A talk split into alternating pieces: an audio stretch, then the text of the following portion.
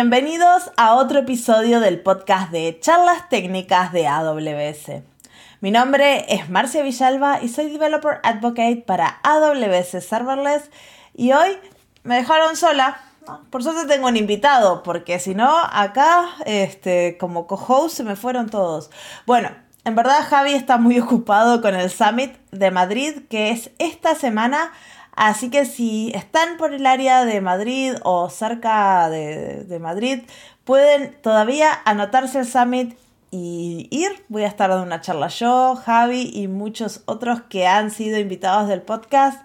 Así que no se la pierdan. Y si están en otras partes del mundo, vamos a tener summits en Estocolmo, en Milán y... Ay, ¿Qué más queda? Bueno, Berlín y no me acuerdo. Pero está la página de Summits en la cajita de descripción y ahí van a poder este, ver todos los, los Summits que, que, van a estar ocurriendo a partir de ahora.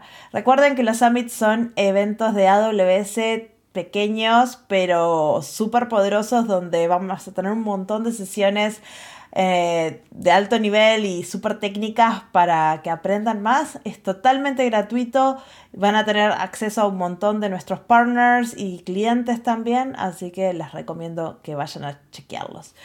Y bueno, y ahora vamos al episodio de hoy. Ah, hoy es un episodio súper, súper interesante porque tengo un colega, pero no es un colega cualquiera, porque si ustedes saben, AWS eh, es parte de Amazon pero no son la misma cosa. Entonces hoy tenemos este, a un invitado que viene de Amazon eh, Prime Video, eh, Varun, y no voy a intentar pronunciar su apellido porque ya me lo olvidé, eh, que es un software developer engineer en Amazon Prime Video. Así que bienvenido Varun, ¿cómo estás?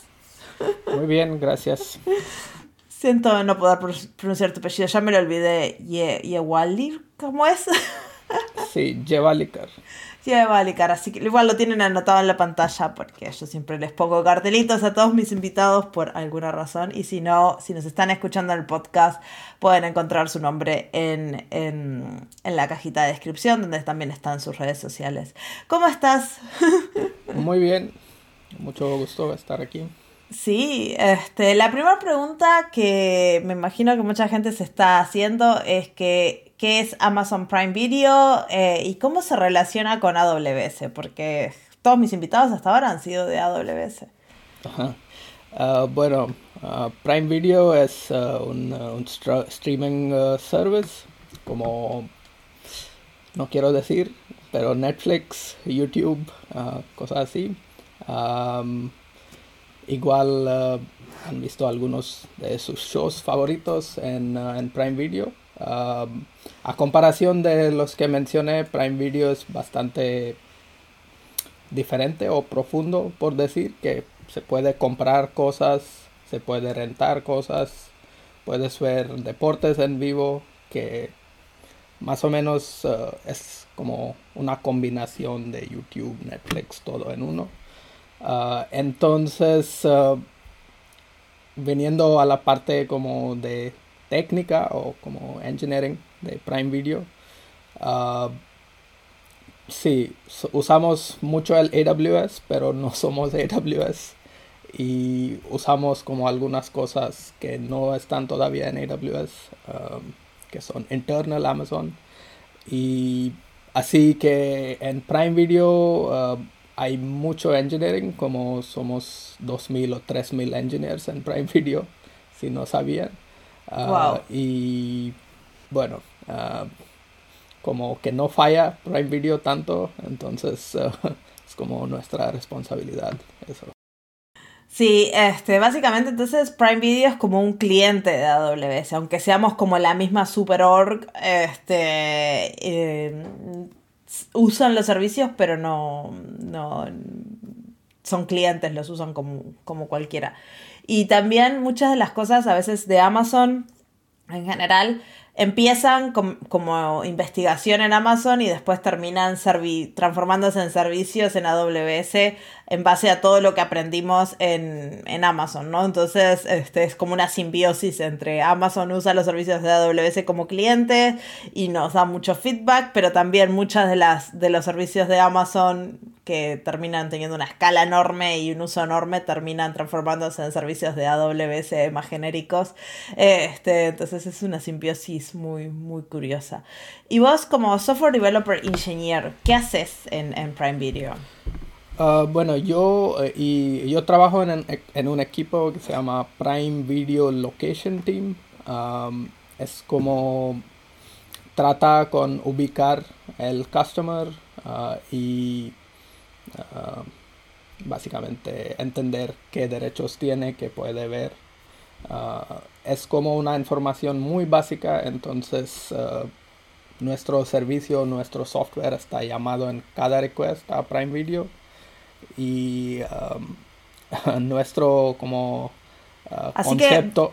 lo que haces vos es pelear con todas las VPNs del mundo, ¿no? Cuando alguien se instala la VPN y dice, ahora estoy en Estados Unidos. Ahí es cuando ah. tu servicio es triqueado. sí, es, ah, es bastante interesante que tenemos mucha paciencia con esas cosas. Ya sabemos cuando usan VPN, pero no, ah, no estamos como bloqueando o haciendo cosas así. Es el bueno es el customer obsession de Prime Video y... para la una cosa que es importante también mencionar para la audiencia que capaz no está familiarizada con el tema de, de video y de cómo funcionan los derechos este, de los videos, generalmente todas las películas, series, deportes, lo que sea, tienen derechos de eh, emisión en países, o sea, se listan todos los países de esa forma pasa muchas veces que a veces estamos en Europa y no podemos acceder a la serie, aunque tengamos la misma Netflix o Prime Video o lo que sea, decimos, ¿por qué no está disponible en mi país? Porque no se han firmado convenios y a veces una televisiva, eh, un canal de televisión local tiene el convenio local y no lo tiene eh, la aplicación de streaming que vos tenés por derechos y no lo puedes ver, lo tenés que ver en la tele local. Este, y es bastante complejo eso. Nosotros, este, yo trabajé muchos años haciendo una aplicación tipo Netflix también, pero de dibujitos, y nos dábamos la cabeza contra todo. sí, es. Um, a veces tenemos como. Uh, como issues que son uh, relacionados a eso, que está exponiendo un title en un territorio donde no debe de estar y mm. ahí hay que hacer como ciertas cosas para mejorar o quitar ese title. Cosas Exacto. Así. que tu código básicamente se ejecuta siempre, en todo momento, cada invocación se chequea a ver si esto se puede ver o no. y qué se puede ver y no. Ah, bueno, eso exactamente no es lo que hace por ah, como la decomposición de Prime Video en servicios pero nosotros ah, como que calculamos el dato más básico que otro servicio usa para generar, ah, bueno, calcular si tienes el derecho o no. Ah, y bueno, como decías que ah, cada llamada de que haces a Prime Video como un cliente pasa a través de nuestro servicio. Entonces, un, un, trivia es, estamos ya como que en la escala de como 2 million transactions per second y más. Uh, ese servicio que, soy como dueño. Um, entonces, eso lo que vamos a hablar es como entras en territorios muy interesantes como engineer. Exacto, y, de eso vamos a hablar un poco hoy. Vamos a hablar de, de, cómo se trabaja en un equipo de Amazon, cómo se gestiona la escalabilidad de nuestras aplicaciones, cómo se generan porque los nuevos features y cómo se diseña ese software para poder escalar y para poder crecer rápidamente, porque esa es una de las, de las peculiaridades de, de AWS y Amazon, es que tiene una velocidad de innovación muy rápida. Entonces vamos a estar hablando un poquito de eso, que desde el punto de vista de, de, de software, de desarrollo de software, aunque no estés interesado en AWS, este episodio yo creo que le va a interesar a un montón de gente simplemente por, las curiosidades, ¿no? De, entrar en, lo que es em, la innovación. Y vamos a empezar por, por ese tema, ¿no? Este, nosotros en, Amazon y en AWS tenemos la cultura de la escritura. Muchas veces la gente a haber escuchado este, las narrativas. Capaz podemos empezar a hablar de qué, qué son las narrativas, qué son estas cosas que nos gusta escribir. bueno, básicamente es una manera de uh, tomar decisiones con mucha velocidad y siendo muy efectivo así que yo como un engineer puedo escribir un documento bastante, uh, ¿cómo decir? Uh, para un cambio muy grande a Prime Video, nivel Prime Video o igual nivel AWS o nivel Amazon y lo puedo revisar con el director o quien sea que pues uh, que realmente tiene esa visión. Y puede ser que lo que he escrito es lo que implementamos en unos meses. Ah, así que siendo tan grande como una empresa, podemos mover con mucha velocidad y siempre siendo como efectivos. Um, ¿Y qué encontramos adentro de una narrativa? Imagínate que vos querés hacer una nueva feature. Eh, ¿Cómo se escribe una narrativa de eso? ¿Qué, ¿Qué, cosas son las importantes que hay en ese documento?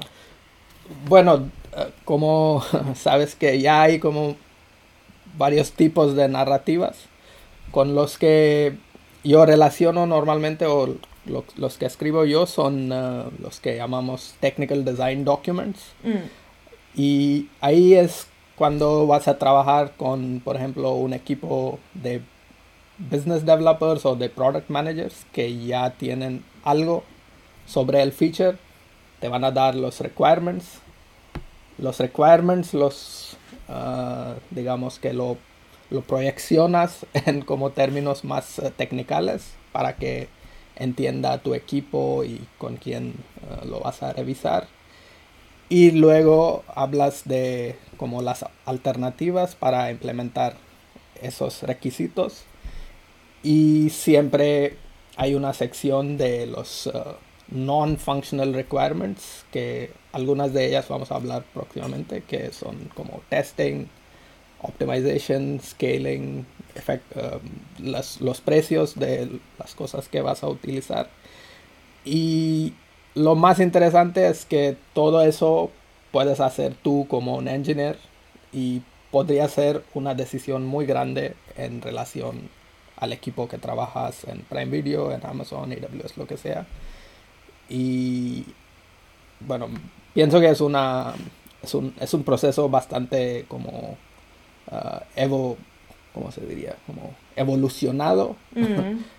Atrás tenemos como 20 años de trabajo de toda la gente que llevan escribiendo documentos y bueno, aquí estamos ah, como sacando Entonces, muy básicamente te dan, eh, tu product manager te dice, bueno, tenemos que lanzar esta feature y vos vas a escribir este, un documento donde explique técnicamente cómo vas a resolver este problema, vas a poner todos los, este, los requerimientos funcionales y no funcionales, vas a escribir eh, cuál va a terminar siendo el precio, vas a poner toda la información que puedas recabar en este documento antes de empezar a poner una línea de código, ¿no? Es como un documento de diseño.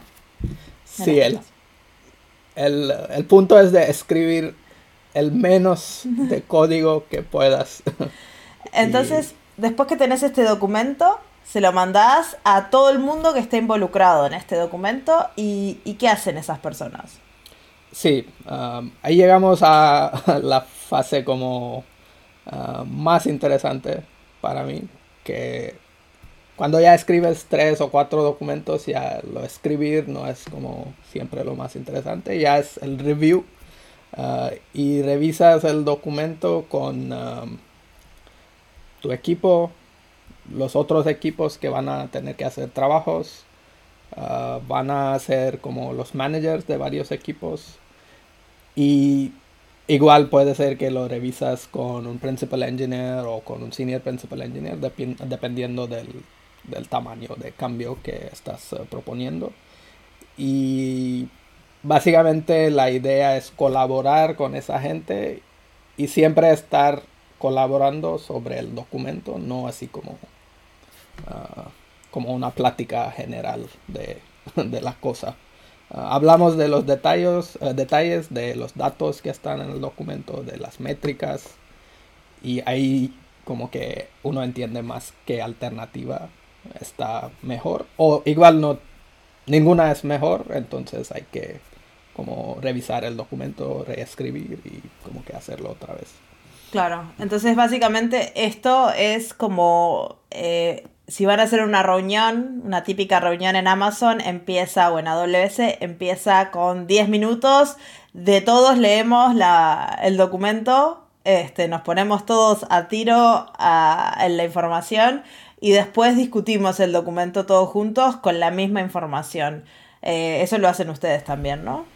Sí, siempre empezamos uh, leyendo como 10, 15 minutos. Mm. Y además otra cosa importante es uh, que el documento no, excede como dos páginas o lo, máximo serían cinco o seis páginas. Entonces tú como autor tienes que uh, enfocar mucho en, los detalles. Y... Si no lo pones anexos, anexos, anexos, anexos.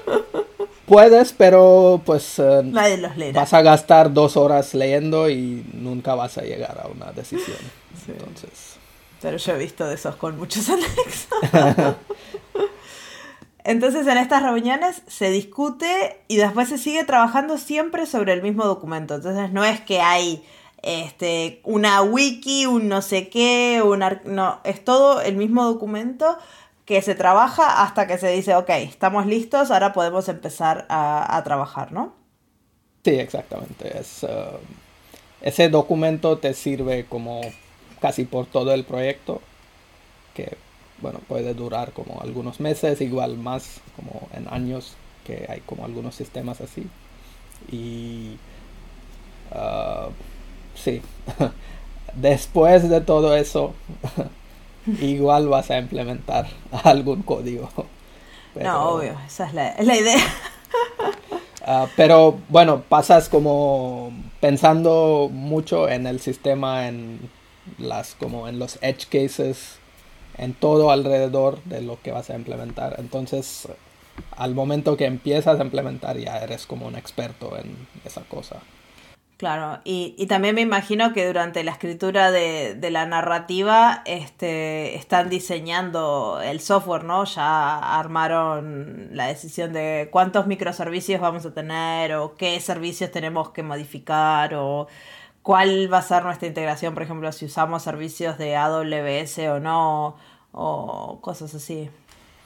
Sí, um, es uh, como a veces escribes como un, un specification más como detallado, como qué, API va a ser, cuáles son los inputs, outputs. Uh, igual uh, a, veces lo que me gusta es escribir como un high level document y otro como un low level document mm. donde hay como mucho detalle técnico y que puedes revisar solo con los engineers que lo van a trabajar realmente. Okay. Y uh, siempre tienes que estar como recalibrando el detalle que pones en el documento y uh, sí, es... Uh, porque de una misma feature eso significa que pueden salir muchísimas narrativas diferentes dependiendo de quién es la audiencia de la narrativa. Si vos querés venderle tu feature a los project managers y a otra gente de negocio, se los este, escribís un documento de un nivel más alto, como vos decías pero si querés hablar capaz con los principal engineers y con tu equipo, necesitas un documento de diseño más profundo, ¿no? Sí, uh, normalmente no pasa como que puedes usar el mismo doc.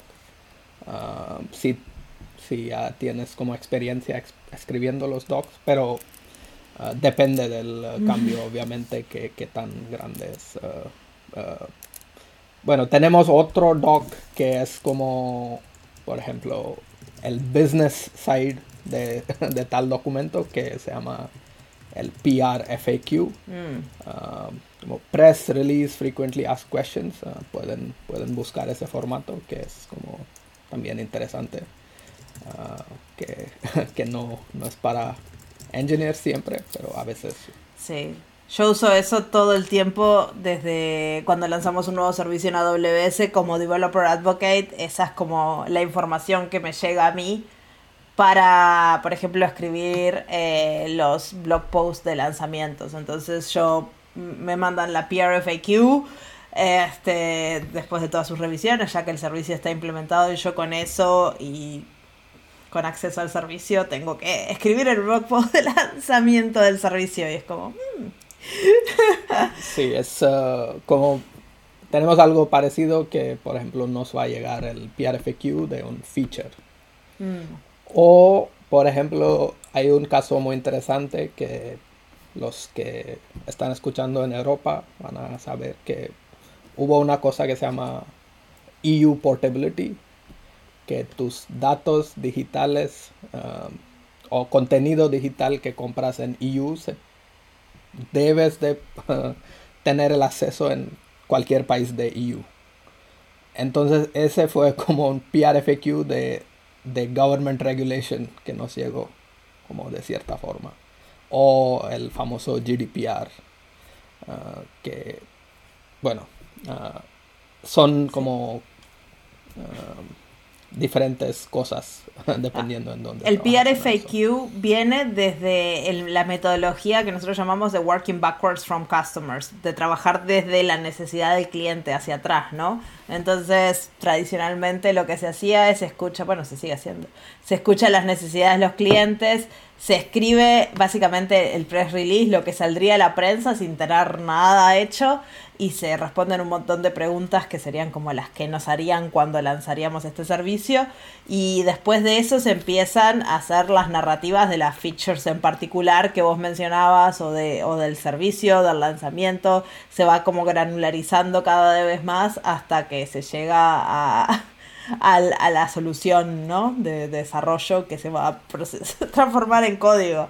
Pero es es un proceso muy, muy interesante, ¿no? Desde cómo desde una necesidad de cliente se llega a, una solución de código. Me imagino que en Prime funciona igual que, en AWS, ¿no? Que nosotros creo que el 90% uh, de las cosas son Customer Feature Requests. Sí, debo de mencionar que el technical document que escribes, que no es un PRFQ, pero ahí también el central es el customer. Mm, el cliente. No no vas a hacer un technical design document por, por gusto nada más. No. Ah, debes de sacar un beneficio al, al, customer al final. El cliente siempre tiene que sacar un beneficio. Entonces ahora llegamos a que tenemos nuestro, este, eh, nuestra narrativa y, y, cómo funciona un equipo de desarrollo, ¿no? Este, ¿Cuánta gente hay? Este, ¿cómo, ¿Cómo se empieza a, a diseñar y luego a, llevar a código todo eso, ¿no? Uh, sí, es... Uh, tenemos esa idea en uh, casi todo el Amazon que es el Two Pizza Team. Que Suena muy raro en español. el equipo de dos pizzas. bueno, que... pueden comer dos pizzas grandes familiares de Estados Unidos, porque en Europa las pizzas son individuales. sí, serían dos, eh, dos desarrolladores. Exacto. son esas pizzas grandototas de Estados Unidos, ¿no? Que puedes darle de comer a mucha gente. Si tenés ingenieros que comen mucho, tendrás menos gente en el equipo. Ah, y básicamente la idea es que ese Tu Pizza Team es como... Ah, tiene mucha como independencia, puede tomar sus decisiones, puede hacer como ah, trabajar en un problem, un business problem como, ah, como discreto que como muchas otras cosas. Y así ah, algo que es muy interesante para mí como un engineer es que los engineering decisions que tomas en ese equipo Ah, a veces pueden ser como muy diferentes a los que está tomando otro equipo ah, dependiendo de lo que están haciendo. Entonces ah, hay mucha como independencia de esa forma y por ejemplo qué, qué tipo de decisiones pueden tomar algo que, que hemos hablado y escrito es cómo usamos el Kotlin en, en Prime Video y en mi equipo Um, más bien, que fue un éxito para nosotros. Uh, cambiar de Java a Kotlin, escribir menos código y tener como más eficiencia en, uh, nuestros uh, sistemas. Y esa decisión fue como, pues nadie lo estaba usando en ese, esa época en Amazon. Entonces hicimos como un proof of concept Ah, escribimos como un pequeño documento argumentando como los beneficios y encontramos una manera de hacer un cambio como incremental ah, desde Java a Kotlin y ah, pueden, pueden ver el link que, de un artículo que hemos escrito sobre eso. otra decisión que sería más como es, es, más común sería como cambiar de una tecnología a otra Ah, como ah, en mi equipo ya estamos usando algo que se llama AWS uh, Elastic Cache.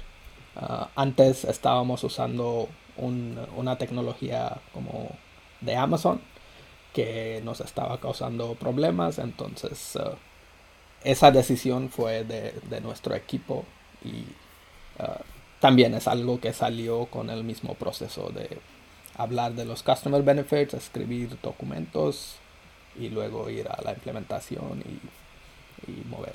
Adelante. Claro, porque a ustedes no les obligan a usar los servicios de AWS, son clientes y como todo cliente puede elegir qué usar, qué no usar, cuándo usarlo. Sí, exactamente. Uh, uh, si el Elastic Cache no llegaría al use case que teníamos, entonces ahí igual hubiéramos lanzado como algo Ah, como algún, uh, ¿cómo se dice? como un cache que... un cache de ustedes. Así, un cache de como hosted por, por nosotros, que no es un managed service de AWS. Ah, y eso estaría bien en los parámetros de como este sistema y igual otro equipo de este tu pizza team puede usar como otro sistema y no hay como Ah, normalmente no hay como, como esas metas o como esas direcciones desde arriba. Mm, que, está bueno. Que nos, ah, no nos gustarían como engineers. Entonces, cuando eligen qué solución usar, por ejemplo, me imagino que harán como benchmark test a ver de qué librerías o qué soluciones les ayudan. Por ejemplo, en el caso de ustedes, de llegar a esa escalabilidad de 2 millones de transacciones por segundo, es como... sí, es um, como... Es parte del de el proceso de investigación, hacer como un prototype, hacer como benchmarking. Ah, a veces es muy necesario, a veces no es lo más interesante. Puede ser que el business problem en sí mismo es como más importante y no tanto la optimización, pero ah, igual ah, usamos como datos que encontramos en el internet a veces para argumentar el caso. Y, y siempre bueno, otra, otro proceso que es bastante interesante en Amazon es, uh, hablamos de los two-way door decisions. Uh, las decisiones de, las puertas que entran y salen. Sí. no sé cómo decir estas frases en español, son muy buenas en inglés. Pero es una puerta con la cual puedes entrar y salir, básicamente. Bueno, básicamente es una decisión reversible. Exacto, esa es mejor forma de decirlo en español, porque de two-way door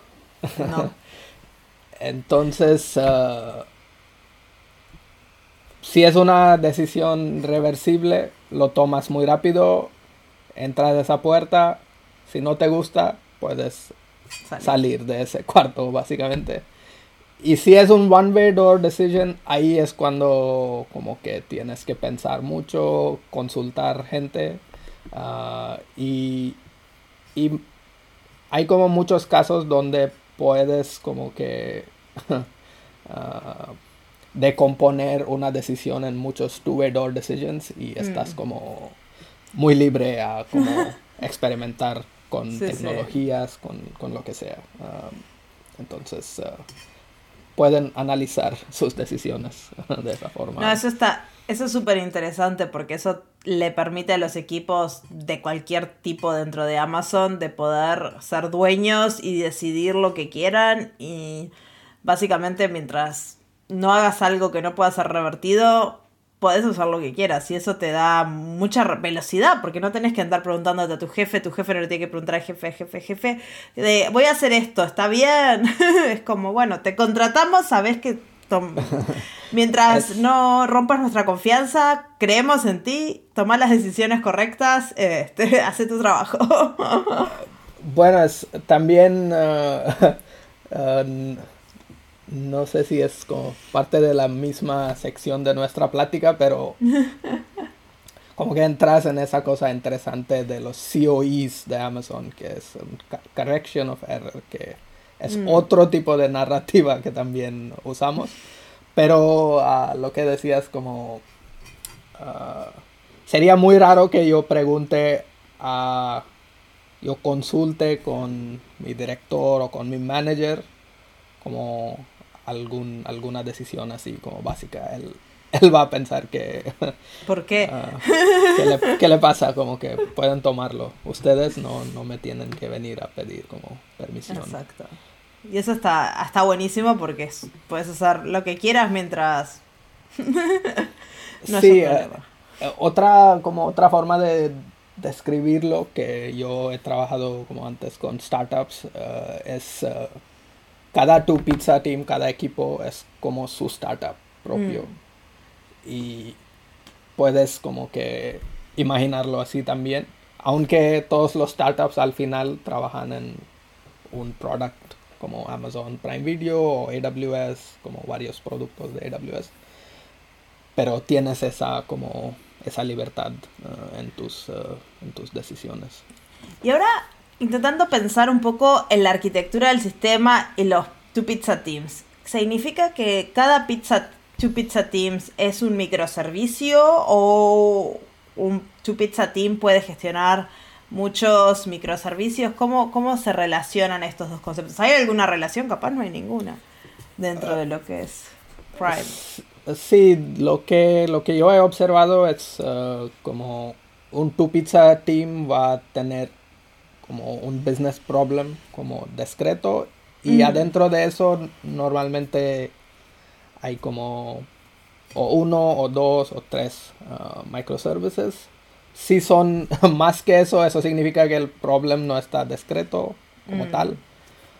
Y si hay como muy poco que hacer, entonces el problema no es como grande que, que debe de ser. Y ahí puedes combinar equipos o como que dividirlos. Que uh, eso ha pasado en mi equipo, en mi organización, que combinamos equipos, como que los dividimos cuando, ah, cuando el problema es más grande o más pequeño. Y es otra cosa interesante que está siempre evolucionando tu, tu equipo, tu org, todo eso. Mm, sí.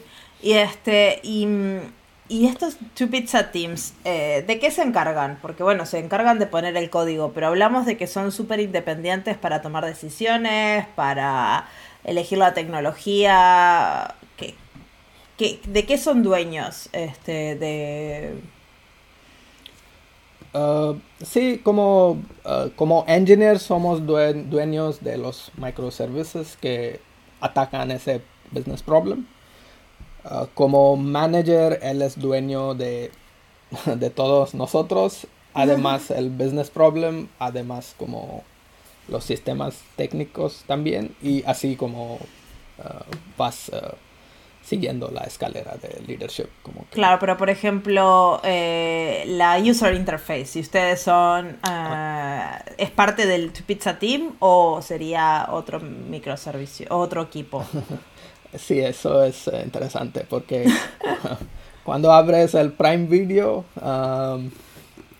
bueno, digamos que, que abres una película, entonces ahí el, uh, hay muchos layers de como software o uh, de sistemas que están como uh, combinando a crear como esa experiencia.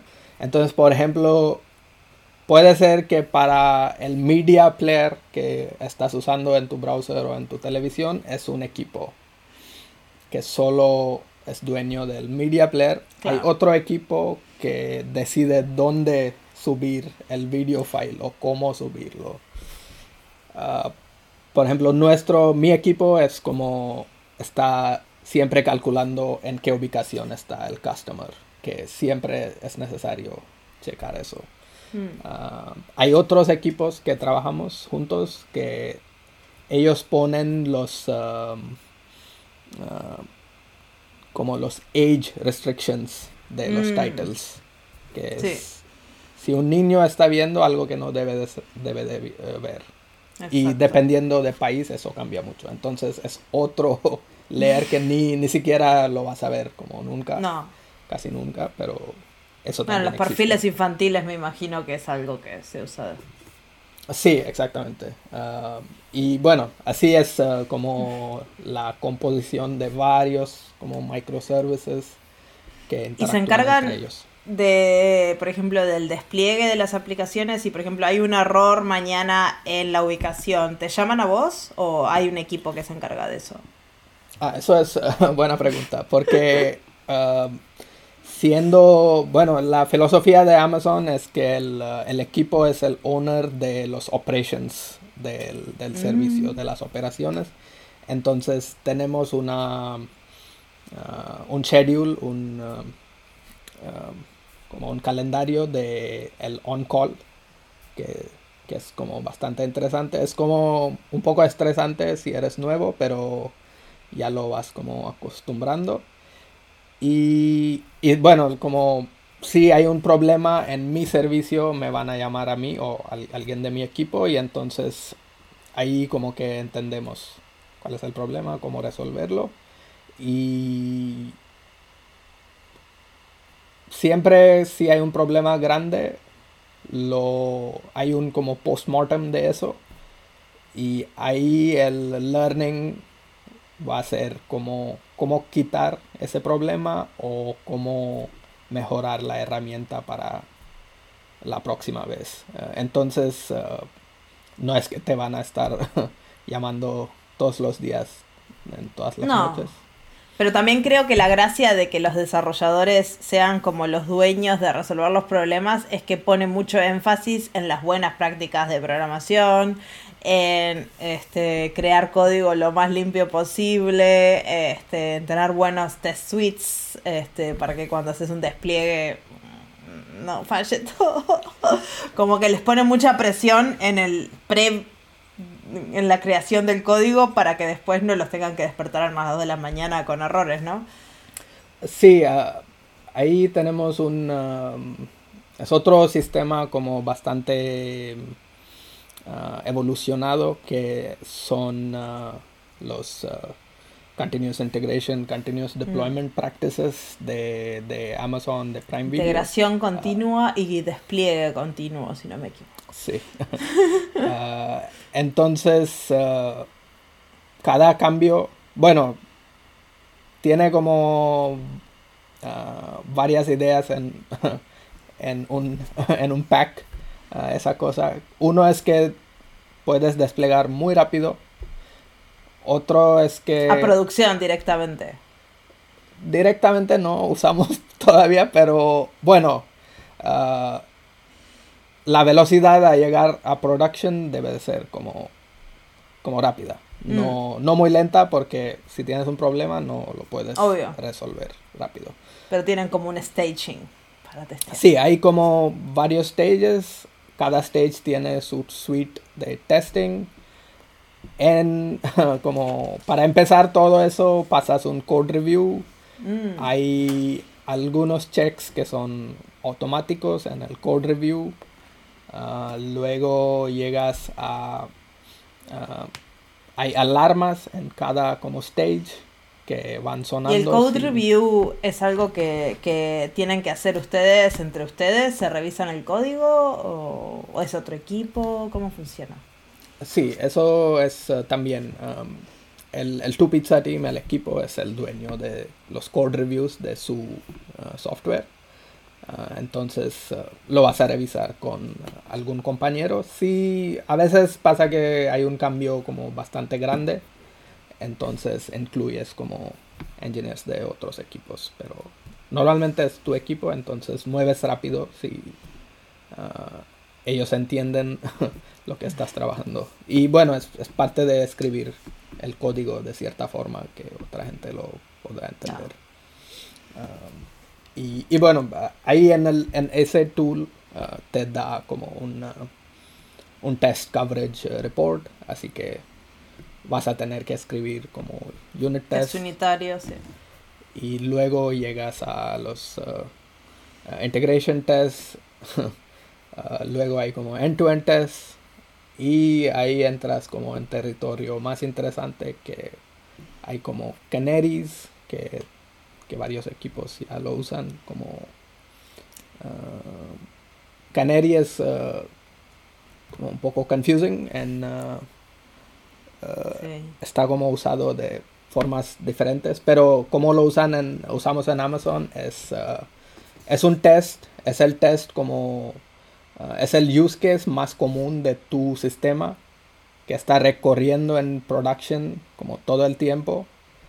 Entonces, si el Canary tiene un problema, eso es bastante grave que el, como el Se llama Canary, o en español yo diría el canario, porque viene a hacer referencia al canario que había en las minas este, que cuando se lanzaba algún gas tóxico, el primero que se moría era el canario, y cuando se moría el canario tenían que salir todos corriendo de, de, las minas, entonces esta es la misma idea, ¿no? Tenés ese test que está corriendo todo el tiempo, y si se te muere ese test, alerta mundial, explotó algo, este, tenemos que ir a revisar porque se nos murió el canario. Y de ahí viene la, la, idea del canary testing, el test del canario en español. Suena muy feo, pero bueno, lo traducimos así.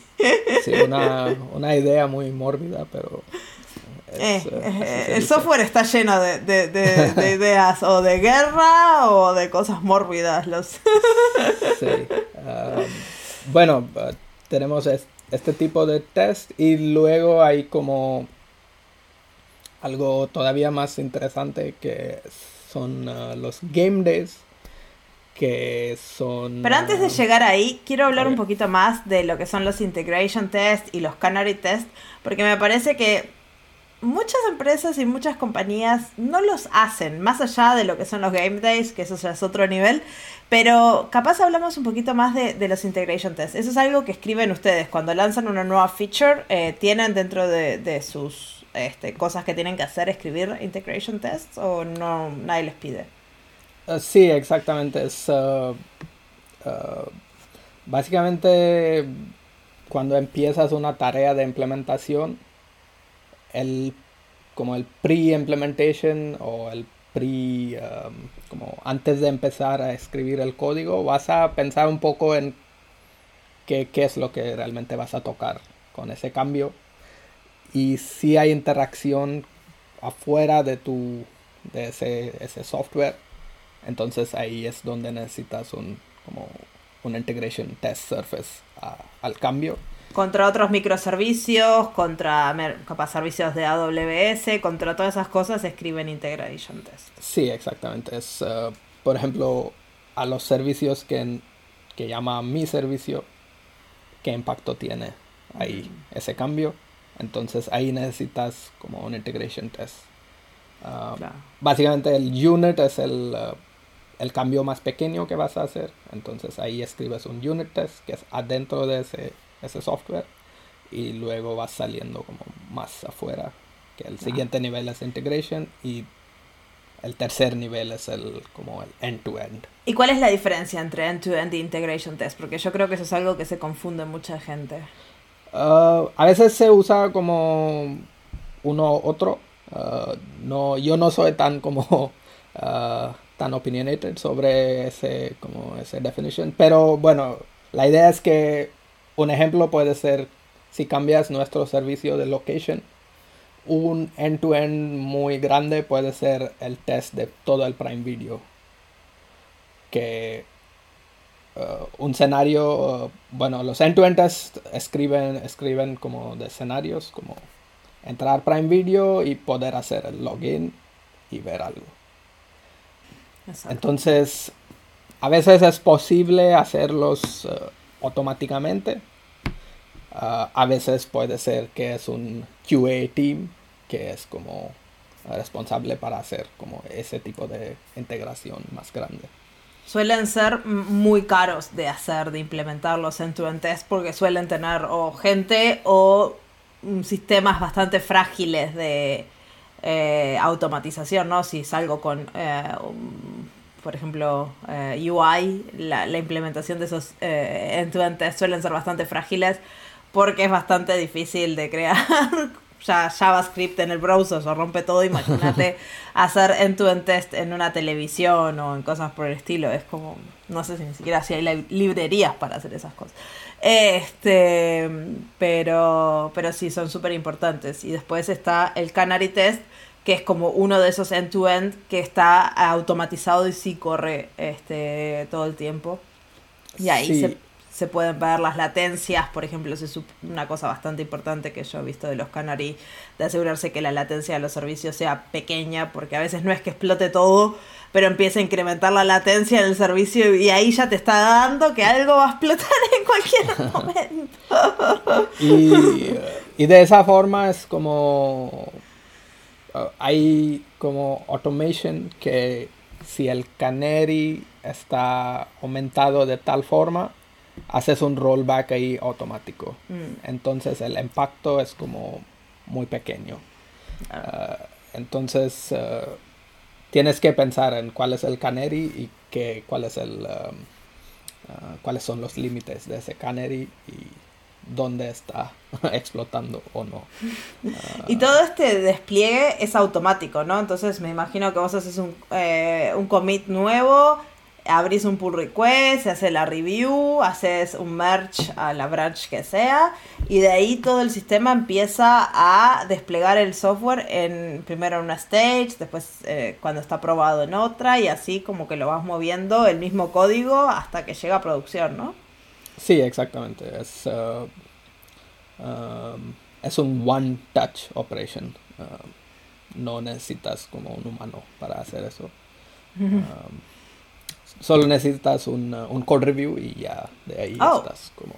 Y va directamente a producción, desde el code review pasa por los stages automáticamente hasta llegar a producción o tienen humanos haciendo next approve, next approve. No, nada. es, uh, es un... Uh, ¿Cómo se dice?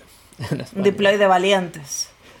No, es, sería un, uh, un code smell o un process smell si no puedes desplegar sin como tocarlo.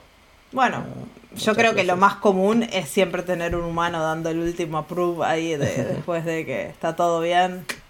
Go to production. Este... Sí, al menos en Prime Video es. Uh, te van a. Te van a ver mal si no, me, no Me parece bien. Yo, yo, soy fan de la automatización a tope, pero hay que ser ah, valiente o hacer cambios muy pequeños. sí, eso es, eso es lo que pasa, que uh, decomponemos los cambios como en cosas muy pequeñas y como cosas discretas y no cambiar como siete, siete packages en un CR si se puede. Esa es la clave.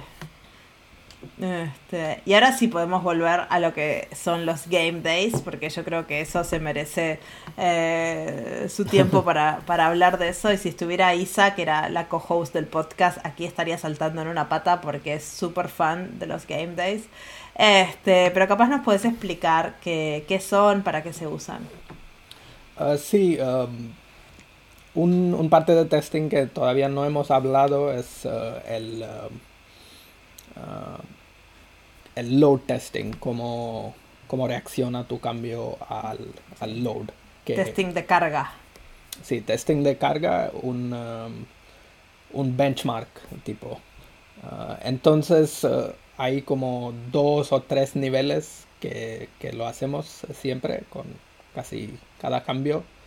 Uno es que puedes hacer un, un load test en tu developer machine Ah, luego hay ese test como automatizado en el, en el pipeline, en el CI/CD uh, de tu uh, code, que él siempre corre y saca unas métricas y ahí toma la decisión que si ese cambio está como empeorando todo mucho o no.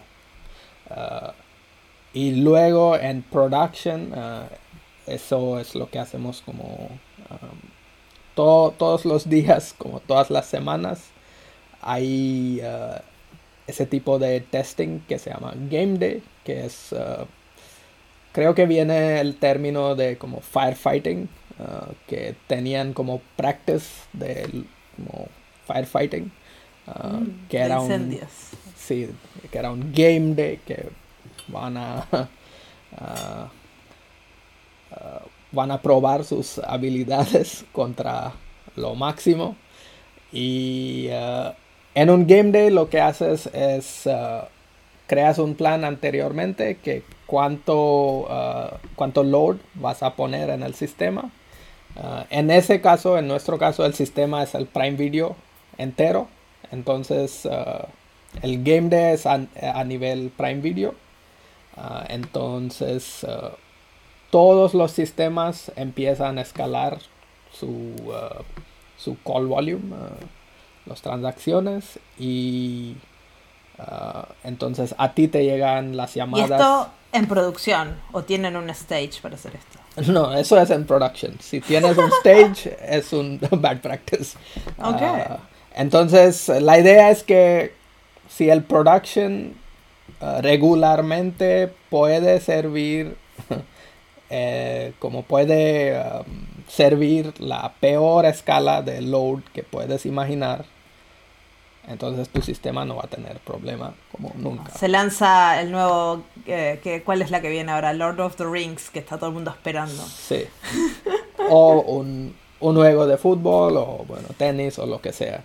Ah, entonces, uh, es una actividad que tenemos como para explicarlo y esto más. Es automático todo. Una vez por semana eh, se hace y.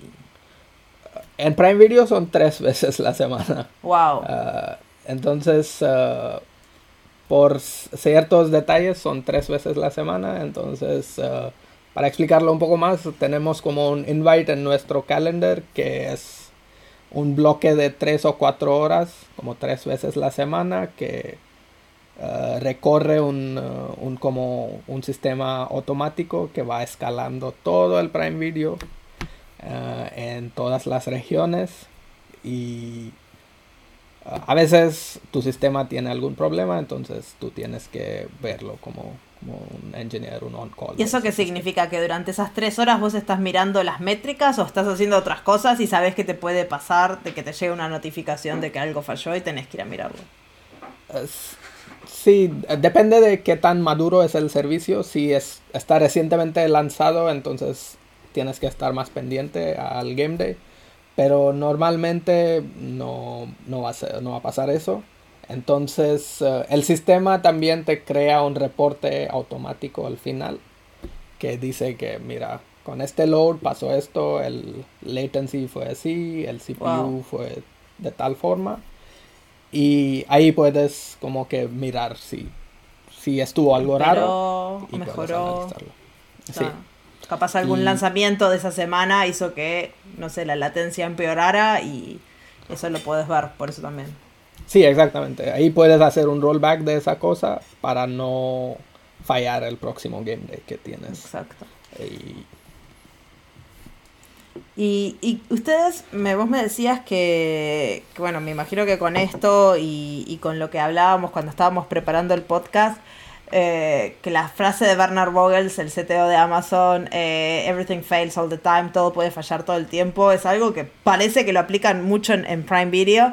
Y, y, me contabas que hacían chaos engineering, chaos testing. Este, ¿Eso es aparte del game day o es, es parte del game day? Um, a veces, uh, en, bueno, cada game day no es uh, igual que al otro. Ah. Entonces hay game days especiales, como, como lo que decíamos, que si hay un uh, evento como especial, como un juego de tenis, un lanzamiento de un, un show. Entonces ahí vas a poner como test como más, uh, digamos, más estresantes en tu game day. Y ahí entramos en la parte de chaos testing, que es uh, causar caos en tu sistema uh, durante el game day. Uh, y bueno, como un resumen de todo lo que hemos hablado, llegamos en mi equipo a hacer un, un library, un, un, tool para chaos testing que, que hemos que está ya open source y que bueno, pues pueden ver uh, el link después. Uh, bueno, eso uh, a ese tool puedes señalar que, qué tipo de caos quieres introducir en tu sistema, en cuál hora de, del, día y así él empieza como que fallar algo. Por ejemplo, un test simple, un, un escenario simple puede ser que Ah, consume todo el CPU de 50% de, de, los instances. Y la idea es, ah, ahí entramos en uh, qué va a pasar con, cuando no tienes un AZ en tu servicio.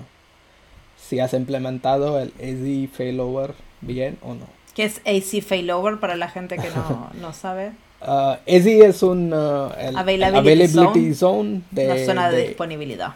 Sí, de de AWS normalmente. Y la idea es que uh, despliegas en como normalmente despliegas en tres uh, availability zones en cada región. Uh, por ejemplo, si tienes un deployment en Dublin, en el data center ahí, entonces vas a desplegar en tres uh, ESIs allá. Y básicamente puede caer uno, pero los otros dos Ah, deben de tener la capacidad de servir todo el tráfico. Ah, la gente hace eso, pero bueno, no la gente, pero todos nosotros como engineers hacemos esto como best practice, pero on the flip side como que no nunca probamos ese mm. failover. Eso es típico de tenemos el backup de la base de datos, ¿sabes cómo restaurarlo? Mm, no. sí, que bueno, que recientemente ha pasado con Atlassian. uh, y bueno, así uh, otro escenario de failure uh, más igual es más simple que ejecutas el, um, uh, las llamadas de tu servicio a como tu database o um, otros sistemas externos que vas a usar. Mm. Y en esa llamada tienes como timeouts, retries, circuit breakers, pero lo has probado en production en una situación de load, entonces ahí también ese tool te puede ayudar. Claro, porque el circuit breaker es un patrón que se usa mucho cuando llamamos a servicios externos que básicamente te ayuda a no agobiar el servicio externo y si el servicio externo falla, a mandarle llamadas como en, no, no todas de golpe, y empezar a hacer como un eh, back-off exponencial, pero es muy raro que eso lo pruebes, o sea, vos lo diseñás, lo pones y decís, está, este. ¿cuántas veces? y aquí lo interesante es que, ok, lo, lo implementaste y igual lo probaste en tu developer machine. Sin carga o en otro stage de alfa, beta, lo que sea, pero en production es donde hay la carga. Sí, sí, sí.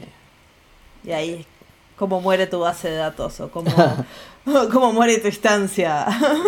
bueno, que uh, uh, como al final uh, igual has pensado como con mucho, ¿cómo se dice? como lo has analizado mucho, pero el base de chaos testing es cuando uh, estás en un distributed system. Uh, el distributed system tiene como propiedades emergent, mm. que los, son behaviors que no se muestran como cuando no hay la escala, cuando no hay toda la complejidad de production.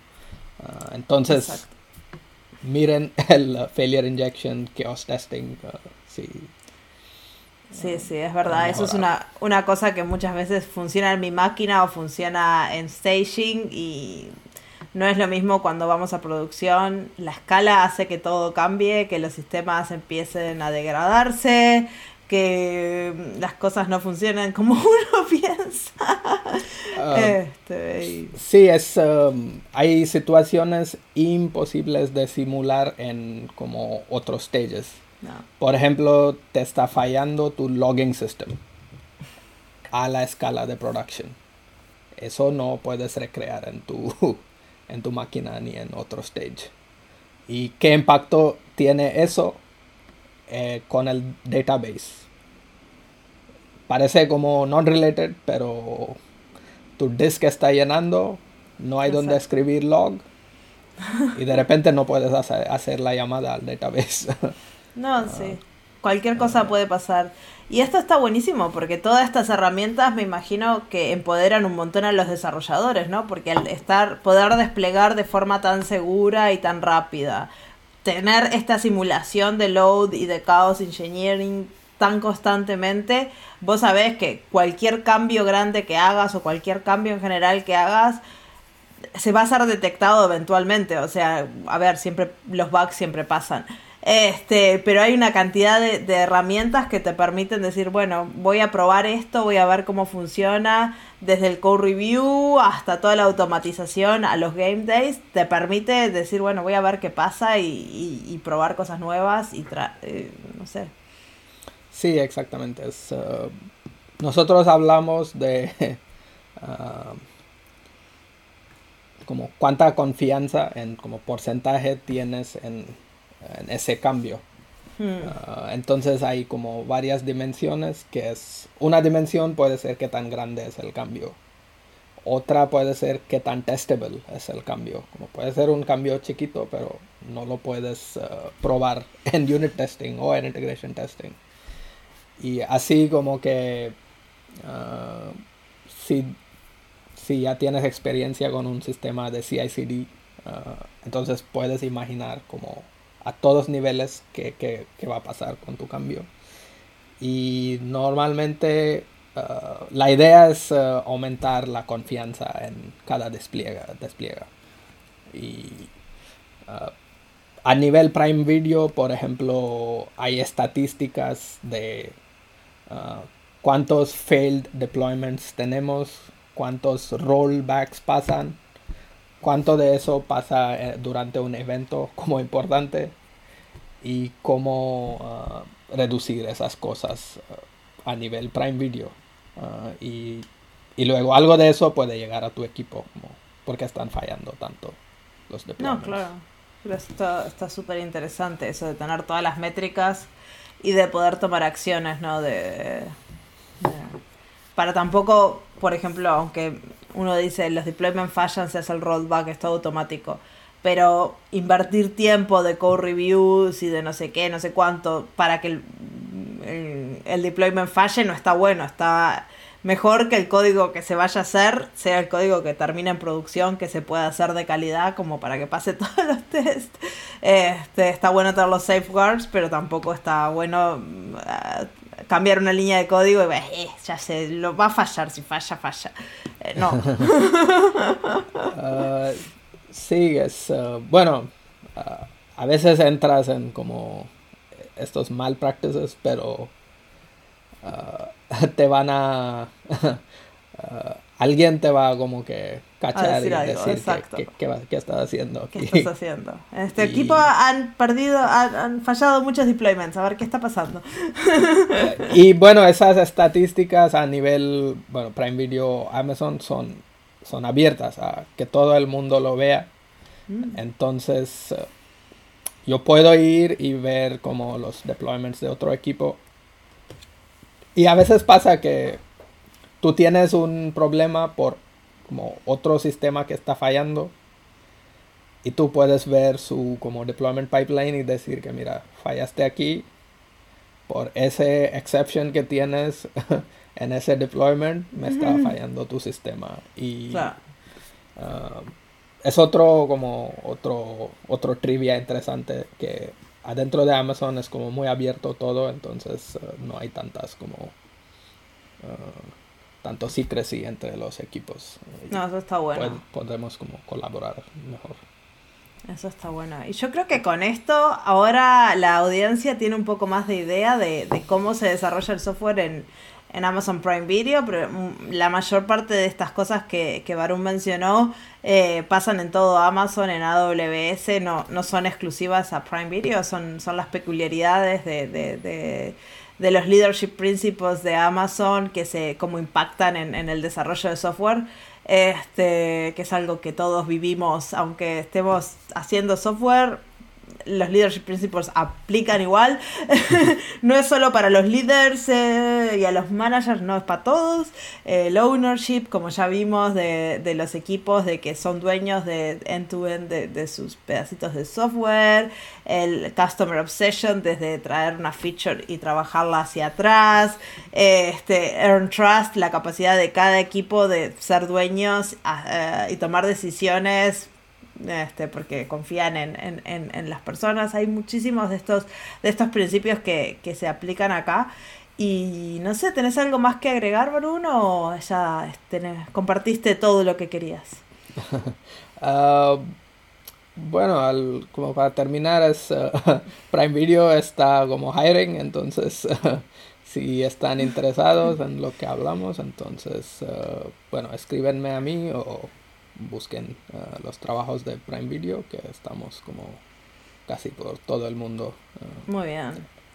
Así que voy a dejar tus redes sociales en, este, la cajita de descripción de este episodio así si te quieren escribir para hacerte más preguntas de cómo es trabajar en Prime Video, pueden ir y preguntarte todo lo que quieran. Y con eso damos por terminado este episodio. Muchísimas gracias Barum por estar acá. Este, fue súper interesante charlar contigo y espero que la audiencia haya opinado lo mismo. Sí, muchas gracias uh, por, por, tener, por tenerme y bueno, por tener ese podcast. Bueno, muchas gracias y nos vemos el próximo episodio en dos semanas en otro episodio de charlas técnicas de AWS. Chao, chao.